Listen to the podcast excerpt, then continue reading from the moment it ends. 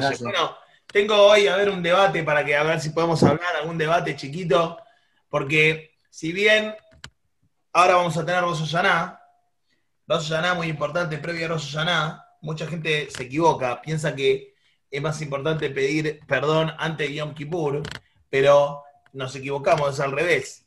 Es más importante pedir perdón antes de Rosh Hashanah. Ah, ¿y por qué Yom Kippur se llama el Día del Perdón? Ah, muy bien, porque Hashem nos perdona por los pecados que hacemos con Hashem. Es el día en el cual le tenemos que pedir perdón a Hashem por las cosas malas que hacemos.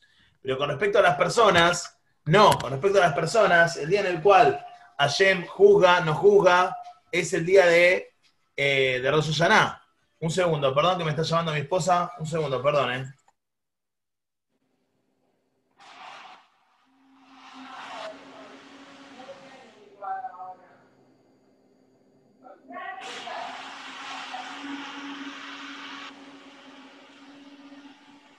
Eh, entonces, es muy importante acercarse y pedir perdón. Pero quiero preguntarles, ¿qué piensan ustedes? ¿Qué es más fácil, pedir perdón o perdonar?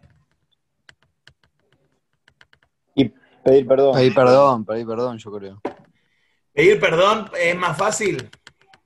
Depende del caso, pero a mí me, me resulta, va, no sé igual, ¿eh? A mí me, me cuesta pedir perdón también. Esto, muy bien, muy Depende. bien, man, que es, es sincero con... Para mí es más difícil pedir perdón. Para vos es más difícil pedir perdón. Mirá, mirá. Es que depende también, porque si sé que hay casos como que tenés que pedir perdón para así, como para que no quede la cosa como mal, pero hay veces que yo lo pienso en serio y hay veces que no, que tengo la razón o no. Como que si me tengo que pedir perdón sabiendo que hice algo mal, no, no, me, no me molesta para nada. Muy Pero hay bien. como que a veces que es medio, no sé si forzado, pero Claro, a veces como para decir, mira, yo sé que no hice las cosas mal, pero como no quiero que, que quede un esto, para, para, que no haya tipo pelea. Esto. Bueno, está, está muy bien lo que decís, está bueno lo que decís también, porque en algún punto estás como, como aceptando algo para recomponer la relación. O sea, vos entendés, está muy bien, vos entendés que es más importante mi relación con vos que el hecho de tener No razón. Claro, que el ego. Exacto, que el ego. Más importante. Está muy bien, está muy bien, Román. Él entiende que es más importante, mi relación con vos es mucho más importante que mi ego de que si tengo razón o no. Por ende, vengo y te pido perdón igual. Aceptando mi, por lo menos, mi parte eh, de error. Y es muy importante eso, porque les voy a explicar algo. Muchas veces pasa que eh, el otro me maltrató, ¿está bien? Me habló mal. Yo tengo la culpa de que me hable mal, yo no te hice nada. Es verdad, yo no le hice nada. Pero ¿qué pasa? La pregunta es, ¿tuve la suficiente empatía para comprender de que el otro está mal? ¿De que al otro le pasa algo? Muchas veces nos pasa que como el otro me gritó, yo le grito el doble. O como el otro me gritó, me enojo. ¿Por qué me gritó? ¿Por qué me trató mal? ¿Por qué me dijo así? Yo no le hice nada. Es verdad, yo no hice nada. Y el otro no tiene porque no- yo no tengo la culpa de las otras cosas que pasan. O quizás sí. Ojo, quizás sí. Eh, no quizás sí a propósito, pero por detrás sí. Porque eh, quizás no, yo no me, como quizás no te ayudé tanto para que vos ahora no te sientas mal. ¿Está bien? ¿Qué quiere decir? Eh, un amigo se puso mal porque rindió mal la prueba matemática. Entonces estaba tan nervioso que me maltrató. Ahora, vengo yo y digo, che, ¿por qué me maltratas? Yo no hice nada, andá a gritar a la profesora, ¿por qué, ¿por qué me maltratas a mí? Bueno, estoy nervioso, ¿qué? ¿Estoy nervioso? No, bueno, pero no te la agarres conmigo. Es verdad, no tiene que pasar, pero pará. Vos te ocupaste de que el otro no le vaya mal en la prueba matemática. Vos te ocupaste de que el otro entienda bien para que pueda estar contento en lugar de estar triste. Es verdad que no es mi culpa que te fue mal. Depende. Si yo me ocupé de ayudarte, entonces, está bien, yo hice lo máximo que pude.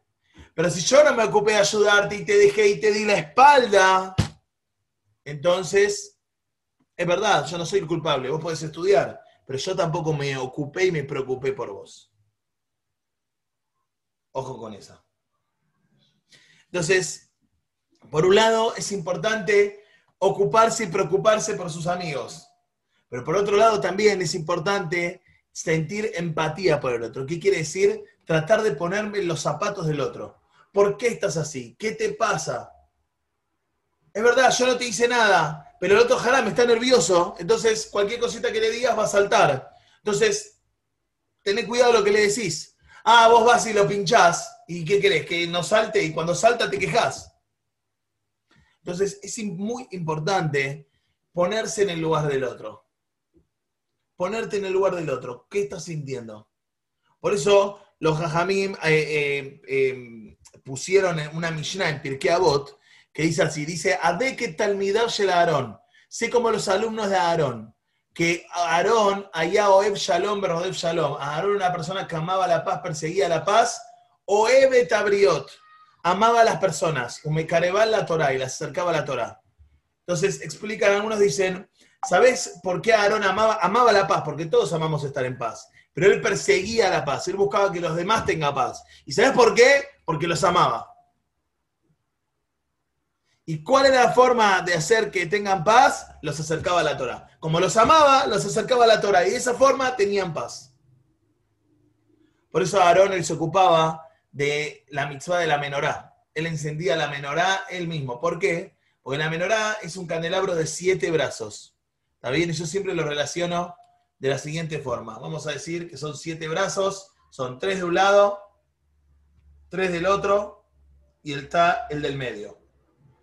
Saben que las velas de la menorá, las del costado, apuntaban hacia el medio, las mechas, apuntaban hacia, hacia el medio. Y las del medio apuntaban hacia arriba. Entonces yo siempre me lo imagino de esta forma. Imagínense dos personas, ¿está bien? Vamos a decir estos, los dos dedos gordos, dos personas que quieren tener relación entre ellos, ¿está bien? Pero ¿qué pasa? Cada una de ellas viene de un hogar, de una mamá y un papá, otra mamá y un papá, un hogar en el cual le enseñaron distintas cosas, le enseñaron distintos valores, inculcaron distintos valores, le enseñaron un orden, ¿está bien? Eh, algunos, para algunos orden puede ser una cosa y para otros ese orden puede ser un desorden. Entonces, le inculcaron distintas cosas. Ahora, ¿qué pasa? Cuando tenemos que juntarlos a ellos dos para convivir, uno viene de una casa, otro viene de otra casa, con valores quizá distintos, con eh, eh, eh, órdenes distintos, con pensamientos distintos, con formas distintas. Entonces, cuando los tenemos que juntar es muy difícil juntarlos. Es muy difícil porque chocan, pueden llegar a chocar si los valores y todo es distinto. Entonces dice, ¿cuál es la única forma de que no choquen? Cuando todo está apuntando hacia un mismo lado. ¿A qué lado? Al centro. Y el centro, el medio, el centro, ¿hacia dónde apunta? Hacia arriba. ¿Hacia quién? Hacia Yem. Entonces, cuando Aarón quería encontrar la paz entre las personas, ¿qué hacía? Iba a la esencia, ¿a dónde? Al medio, al centro. ¿Hacia dónde? Hacia Hashem. Lo mismo pasa con nosotros. Si nosotros queremos tener una buena relación con las personas, tenemos que ir, ¿qué hacer? Ir hacia Hashem. Ese Hashem que te dice, amarás a tu prójimo, y que dentro de amarás a tu prójimo te dice, tenés que tener empatía, tenés que tratar de sentir lo que está sintiendo el otro, ponerte en el lugar del otro, para poder tratar de comprenderlo y en base a eso poder ayudarlo.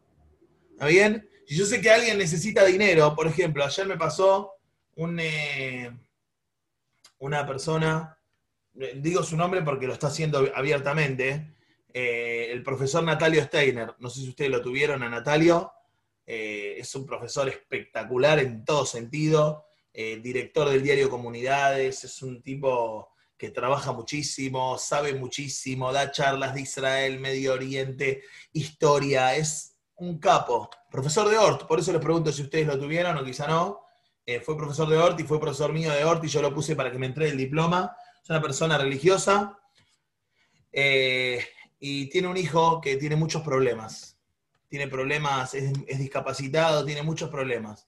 Y no, la obra social, ahora con toda la pandemia, la obra social, justamente cuanto más lo tendría que ayudar, al contrario, le cortó todos los pagos, los pagos de la enfermera, los pagos de esto, le cortó todo. Entonces, él tiene que estar con su esposa, que es un señor mayor, atendiendo a su hijo discapacitado, eh, y aparte le cortó todo, le cortó, tienen que comprar pañales, tienen que comprar, le cortó todo. Y él, con toda su carrera en el colegio, con toda su carrera periodística, con todo lo que sabe el profesor, pobre está saliendo a pedir, está saliendo a pedir, está mandando por WhatsApp, esto, lo otro, a la gente para que lo ayuden.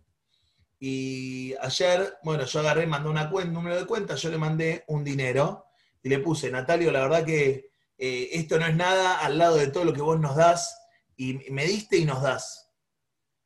Y él con mucha humildad me contesta, me dice, me estás cargando, esto es un montón. Y más para un profesor que te descubrió siete machetes, me pone.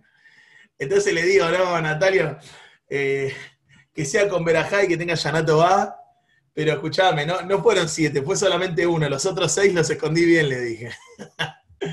pero este es el punto, el hecho de ponerme en el lugar del otro. Yo no, tengo, no, soy, no tengo mucha plata, no soy eh, millonario, para nada, soy profesor, soy un moré normal, pero me pongo en el lugar del otro, trato de ponerme en el lugar del otro, y aunque sea un poquito, una parte, eh, tratar de dar, tratar de ayudar, porque la gente necesita. Entonces, ponete en el lugar del otro. Ponete en el lugar del otro lo que puede llegar a estar sufriendo. ¿Sabes por qué? Porque cuando Dios no quiera, pero si uno está en una situación difícil, vas a necesitar que los demás se pongan en tu lugar.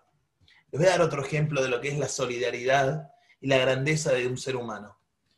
Les conté que mi suegro estaba internado, Baruch Hashem está mucho mejor, ya se le fue el coronavirus, ya hoy lo trasladaron a otra clínica para ya de rehabilitación, Baruch Hashem está mucho mejor, pero bueno, seguimos haciendo tefilá para que pronto, ya se recupere pronto y esté con nosotros. Pero eh, mi esposa tiene cuatro amigas que son las mejores amigas. Son como hermanas para ella. Ella no tiene hermanas mujeres, tiene hermanos todos hombres. Y después hay otra chica que, por ejemplo, es hija única, otra que tiene hermanas mujeres, pero se hizo, se apegó mucho a ese grupo, y hay otra que también tiene una hermana mujer, pero mucho más grande, y nada, se apegó mucho, se apegaron mucho, son cuatro amigas que son como hermanas. Y con todo esto de mi suegro, entre las amigas, le dijeron, escuchame, olvídate, nosotros te vamos a mandar comida todos los días para que vos puedas estar enfocada y concentrada en tu papá. Porque no es fácil estar en una casa con muchos chicos, que la limpieza en medio de una pandemia, que eh, ir a salir a hacer las compras, que estar preocupado en qué cocino, cómo lo cocino, cocinarlo. Todo un trabajo muy grande, más el trabajo, todo un trabajo muy grande. Entonces, nosotras te vamos a ayudar. Y todos los días nos fueron mandando comida, comida, comida. Para Shabbat, no saben la verajá que nos mandaron. Y no solamente con uno, con mucha gente. Hay instituciones, Menorá mandó 250 kits a familias para que puedan cumplir Rosh Hashanah familias que quizás no tienen dinero para comprar. Bueno, te mando lo mínimo, toma, ping, para que tengas para el ser de Rosh Vos tenés que hacer una comida y listo. Entonces, es el hecho de ponerte en el lugar del otro. Hay otras instituciones, ayer, por ejemplo, una institución que se llama Gemlut Hasadim, que ayuda a muchísimas familias, gente jubilada, gente que no tiene dinero, gente, eh, mujeres viudas, eh, de, todos, mujeres que quizás no, no, trabajaron nunca y ellas se ocupan de ser amas de casa y falleció el marido y ahora no tienen cómo sustento, no tienen cómo ganar dinero. O les cuesta mucho porque no, nunca lo hicieron, no saben cómo. Entonces de ahí de que Milut los ayudan. Hombres mayores también que dependen de una jubilación y no les alcanza. Ayer estamos en el medio de una pandemia, donde no hay comercio, donde no hay, está muy difícil todo. ¿Saben cuánta plata juntaron ayer? Entre ayer y anteayer 150 mil dólares. Donaciones de la gente. Donaciones de la... Estamos en el medio de una pandemia y la gente dona dinero. El domingo se hizo algo que se llama Yom Shekulot Torah. Es un día que todo el día se estudia Torah.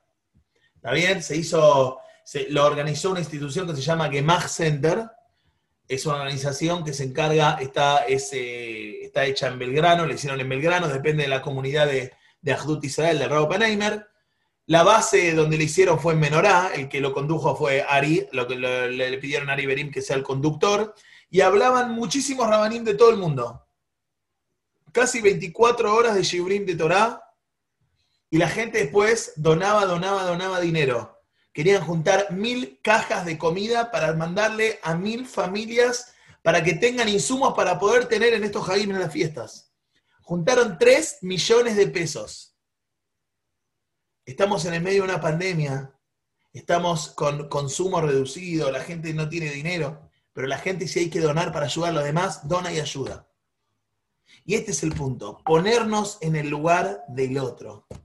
Ponerse, tratar de sentir lo que siente el otro. Es verdad, yo tengo para comer, tengo todo, y Baruch ayer tengo un poquito más en la cuenta, pero hay otro que no tiene para comer, ¿qué hago? La tenemos que ayudar. Si un poquito cada uno lo podemos ayudar, él va a poder sobrevivir, él va a poder estar bien. Entonces, este es el punto. Lo mismo pasa con pedir perdón y perdonar. Con respecto a pedir perdón, es importantísimo tratar de ponerse en el lugar del otro y tratar de sentir lo que el otro sufrió. Cuando yo le hice algo, el otro sufrió, el otro sintió algo. Miren, les voy a contar algo. Yo me acuerdo cuando era chico, mi mamá me decía, eh, ¿por qué hace llorar? A mí me encantaba molestar a mi hermana. Ustedes vieron que yo soy molesto, me gusta pinchar, me gusta así. Entonces yo molestaba a mi hermana, le pinchaba, pasaba por al lado, le hacía así en la cara, le, hacía, le hacía acá, viste, así para que tenga cosquillas. Me gustaba, era así. Hermanos mayores somos así. La cuestión es que un día mi mamá me dijo, mira, te voy a contar algo. ¿Sabes cuántos músculos hay que mover para eh, hacer una sonrisa? Creo que me dijo seis. Me dice, ¿sabes cuántos músculos hay que mover en el cuerpo para que tu cuerpo manifieste tristeza o dolor? Más de 60. Dice, ¿sabes cuánta energía gasta tu cuerpo en una y en otra? ¿Con, ¿En qué, en qué ma- eh, más va a gastar energía? ¿En mover seis músculos o en mover más de 60? Seguro que en mover más de 60. Entonces, mira cuánta energía se está malgastando. Y encima, malgastando porque se está utilizando para algo triste. Entonces, acá lo mismo. Yo le producí tristeza, le producí dolor. Mínimo, lo primero que tengo que hacer es ir a pedirle perdón. No tengo forma de devolverle esa energía que mal utilizó. Mínimo, lo primero que tengo que hacer es ir a pedirle perdón, pobre. ¿Está bien? No, pero yo, yo no tuve toda la culpa, es verdad. Muchas veces no tenemos toda la culpa. Pero aceptá por lo menos tu parte. Ah, pará. Aceptá tu parte. Hay gente que ni acepta su parte cuando tiene culpa. Bueno, les voy a contar algo. Saben que está escrito en la Torá que no habrá otro profeta como Moshe. No va a haber otro profeta como Moshe. Que habló cara a cara con Dios. ¿Qué quiere decir? Que habló en directo con Hashem. Nosotros necesitamos hacerlo a través de la tefilá y tenemos que buscar la respuesta de Hashem. Es distinto. Moshe hablaba, eh, ¿qué hace barba? ¿Cómo está? ¿Qué hace Moishe? Che, el pueblo me está volviendo loco. Bueno, tranquilo, no pasa nada. Era en directo. Otra que Wi-Fi, era más que Wi-Fi. Tenía más señal todavía que un teléfono satelital. ¿Eso vieron los militares? Más señal todavía que eso, no era nada de eso. Impresionante la llegada que tenía de Moshe a Hashem. Ah, ¿cómo logró tener un nivel espiritual tan alto para poder llegar al nivel espiritual de poder conectarse directamente con Hashem? ¿Saben cómo hizo? Está escrito en la Torá.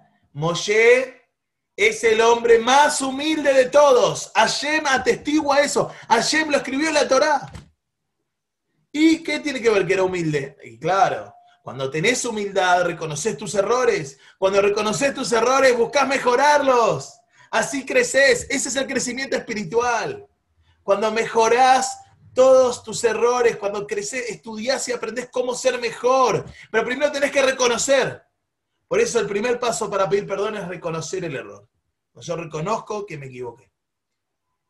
Segundo paso, arrepentirme. Uy, che, ¿por qué hice esto? El tercer paso, estudiar para ver cómo no volver a caer en el mismo error. Y el cuarto paso es esforzarme y utilizar mi estudio para no caer en ese error. Esto es lo que hacía Moshe Rameno. Por eso Moshe llegó a un nivel espiritual tan alto, a tal punto que su nombre hoy, tres mil años después, seguimos diciendo su nombre todos los días, un montón de veces al día. A tal punto de que todas sus enseñanzas siguen vivas hasta hoy en día, después de 3.300 años. Hay gente que estudia todos los días, durante todo el tiempo, las enseñanzas de Moshe Rabbeno. Gracias a la grandeza, al amor que le puso a la- enseñanza de la Torah. Y eso solamente se hace con humildad. Por eso la humildad es la base de todo. Entonces, si uno quiere hacerte yubá, si uno quiere ser bueno pidiendo perdón, lo primero que tiene que ganar es humildad. Humildad. Saber que así como el otro se puede equivocar, yo también me equivoco. Pero ¿qué pasa? Cuando el otro se equivoca, lo juzgamos con la vara más alta, más exigente. Cuando yo me equivoco, pido piedad y siempre tengo una excusa para decir por qué no me equivoqué y por qué actué de tal manera. Y ese es el error más grave que podemos tener. No aceptar que nos equivocamos. Entonces, cuando acepto que me equivoqué, cuando acepto que al otro le causé daño y le causé dolor, lo primero que tengo que hacer es ir a pedirle perdón. Pedirle perdón. Ahora, ¿qué pasa? Perdonar también es difícil. ¿Por qué? Porque no es fácil perdonar. Hay cosas que son muy, muy difíciles de perdonar. Bermenan, mataron a un familiar cercano. ¿Cómo perdonas eso? Muy difícil. Pero a veces no perdonamos cosas simples. Me gastó, me dijo que Boca iba a perder. Me molestó, me dijo que mi hermana no sé qué. Muchas veces no perdonamos un montón de cosas que son muy simples en la vida. Muy simples. Y que podríamos perdonarlas y podríamos, no solamente perdonarlas, eh, cuando uno perdona, cuando uno pide perdón y perdona, el objetivo viene y nos dice Hashem, tenés que volver a unirte. El hecho de pedir perdón es algo que sale del corazón. Entonces, cuando sale del corazón, estás, necesitas, querés volver a conectarte con el otro.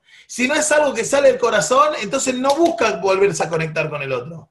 Pero si verdaderamente sale del corazón, de lo más profundo de tu ser, si con sinceridad, con amor, con cariño, con afecto, es porque querés volver a estar con el otro, querés reconectarte, querés estar bien. Si nosotros dejamos las paredes que nos dividieron, yo no puedo aprender de vos y vos no puedes aprender de mí.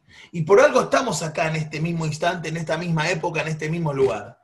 Para aprender juntos, para crecer juntos, para apoyarnos el uno al otro, para eh, estudiar juntos. Y por algo tuvimos esta prueba y esta prueba hizo que nos peleemos, pero no importa, ahora la vamos a superar y vamos a perdonarnos y vamos a seguir adelante. Vamos a seguir adelante. ¿Por qué? Porque está escrito la Torá, dice, altisnata hija bilbabeja, no odies a tu hermano en tu corazón. Después hay otra que dice, loti con velotitor, dice, no tomes venganza ni guardes rencor. Dice, ¿por qué no odies a tu hermano en tu corazón? Decime, no odies a tu hermano. ¿Por qué no odies a tu hermano en tu corazón? ¿Por qué? Por un lado te dice, no odies a tu hermano, es tu hermano. No puedes odiar a tu hermano, somos hermanos, nos tenemos que amar, tenemos que estar unidos. Pero hay veces que guardamos ese rencor en el corazón que hace que al final estemos divididos y parezca como que nos odiamos. Entonces es importantísimo cuando alguien viene a pedirte perdón y vos ves que es, sincero, borrá de tu corazón, sacá de tu corazón, porque eso no te va a dejar seguir avanzando. Si vos guardás rencor y guardás y guardás y guardás cosas en tu mente y en tu corazón, son nudos que después en algún momento van a estallar en tu mente. Eso es la famosa, la típica de eh, ataques de pánico. Los ataques de pánico son esos. Son cosas que guardamos adentro nuestro, que no las procesamos, que no las soltamos, y después, cuando se llena el vaso, nos desborda y nos agarra un ataque de pánico, y y nos da pánico. Y no sabemos por qué. ¿Y por qué te dio pánico? No, no sé. Pero adentro nuestro está ese, está ese nudito. Yo, yo hace cuatro años, cinco años, tuve un ataque de pánico muy fuerte. Hice un, un tratamiento con una psicóloga durante dos años, dos años y medio. Y llegó un momento que le pregunté, le dije, te hago una pregunta, yo vengo acá, te hablo, hablo, charlamos. ¿Qué buscas? ¿Qué buscas? Yo quería aprender, quiero saber qué es lo que busca. Entonces me dice, mira, cuando vos venís a hablar y me empezás a hablar, es como un hilo, un hilo que sale de vos. Entonces nosotros empezamos a hablar y yo te hago preguntas y vos me contás y yo voy tirando ese hilo. Hasta que de repente ese hilo se traba.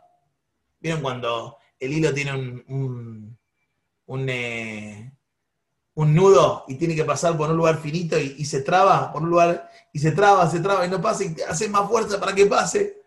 Bueno, se traba.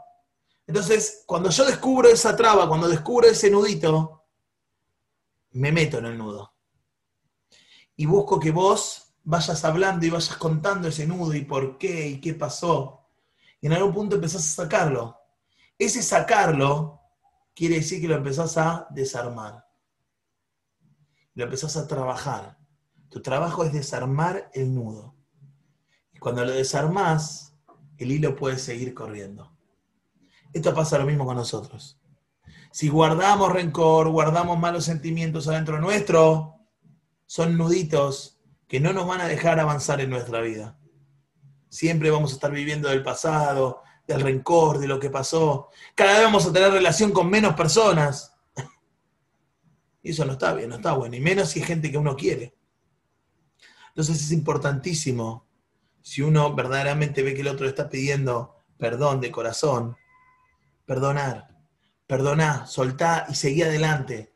Reconstruyamos juntos, revivamos juntos, armemos este castillo de naipes juntos de vuelta. Y si se llega a caer, bueno, estamos juntos para volver a levantarlo. No vas a estar solo. Pero si estás peleado con este, estás peleado con el otro, estás rencor con acá, con este no hablo porque es tal cosa, con este no hablo por tal otra. La gente lo mismo va a hacer con vos. Nosotros también nos equivocamos. Entonces, con vos no hablo porque sos así. Y viene otro y con vos no hablo porque sos así. Y viene otro y con vos no hablo porque sos así. Siempre podemos tener excusas para no hablar y para no charlar y para no estar juntos. Pero nosotros tenemos que enfocarnos. Esto es lo que viene y nos dice ayer. Enfocate en lo que sí. Enfocate en las virtudes que tiene el otro para conectarte con lo bueno que tiene. Eso es amor. Entonces cuando te conectás con lo bueno que tenemos, obvio, nos cuidamos de lo malo que tiene el otro también, pero me conecta lo bueno, me enfoco en lo bueno que tenés. Entonces en base a eso podemos conectarnos, podemos crecer, podemos avanzar juntos. Por eso es tan importante pedir perdón y tan importante perdonar. Porque pedir perdón y perdonar nos ayudan a reconectarnos, nos ayudan a crecer juntos, nos ayudan a enfocarnos en lo bueno, nos ayuda a aceptar que el otro tiene errores como yo tengo errores. También nos ayuda a decir, mira, hoy te equivocaste vos, mañana me puedo equivocar yo, pero lo importante es que sigamos juntos. Y sabé que aunque me equivoque, no lo estoy haciendo a propósito, porque te quiero. Como dijo Román, puede ser que yo tenga la razón, pero ¿qué es más importante? ¿Tener la razón o mi relación con el otro. Y mi relación con el otro es más importante que tener la razón. Entonces, prefiero ir y pedirte perdón con tal de que estemos juntos. Entonces, esto es lo mismo. Es importante que pidamos perdón, es importante que perdonemos, busquemos unirnos, busquemos reconectarnos, busquemos estar juntos para construir todos juntos este castillo gigante que se llama judaísmo, este castillo gigante que se llama amistad, este castillo gigante que Besat Hashem va a ser para la buena vida. Y esto hay que aprovecharlo ahora en Rosh Hashanah. En Rosh Hashanah tenemos que aprovechar a estar juntos, tenemos que aprovechar a disfrutar con la familia, tenemos que aprovechar a conectarnos más, a conocernos más. Dejemos todas las cosas de lado, dejemos celular de lado, play de lado, dejemos todo, no pensemos en todo eso que es una distracción, que así como es una distracción para los momentos difíciles, también es una distracción para los momentos alegres. Es la típica, cuando uno está en un momento difícil, un momento eh, tenso, lo primero que hago es, me voy a algo que me despeje, que me distraiga. Vamos a la Play, vamos a Netflix. Bueno, eso también puede funcionar lamentablemente en los momentos alegres. Entonces, aprovechemos estos momentos alegres de Rosh Hashanah para estar juntos, para estar más conectados que nunca, para poder disfrutar en familia, para poder escuchar el shofar, para poder hacer una buena introspección y ver todo lo que tenemos que mejorar y ver todo lo que podemos seguir explotando para estar mejor, para que Besat Hashem podamos seguir creciendo unidos en familia, con alegría, con salud, con bienestar, que tengamos Shana, Tobá, un Metuká, un Borejet, todos juntos Besat Hashem. La semana que viene. Amén, Ari. El Muchas nuevo, gracias. nos vemos de vuelta. Miércoles de la semana que viene. Amén. Buenísimo, Ari. Nos vemos. Ari, Muy gracias. bueno, muy bueno, foto muchas todos gracias. juntos, que es la última foto del año.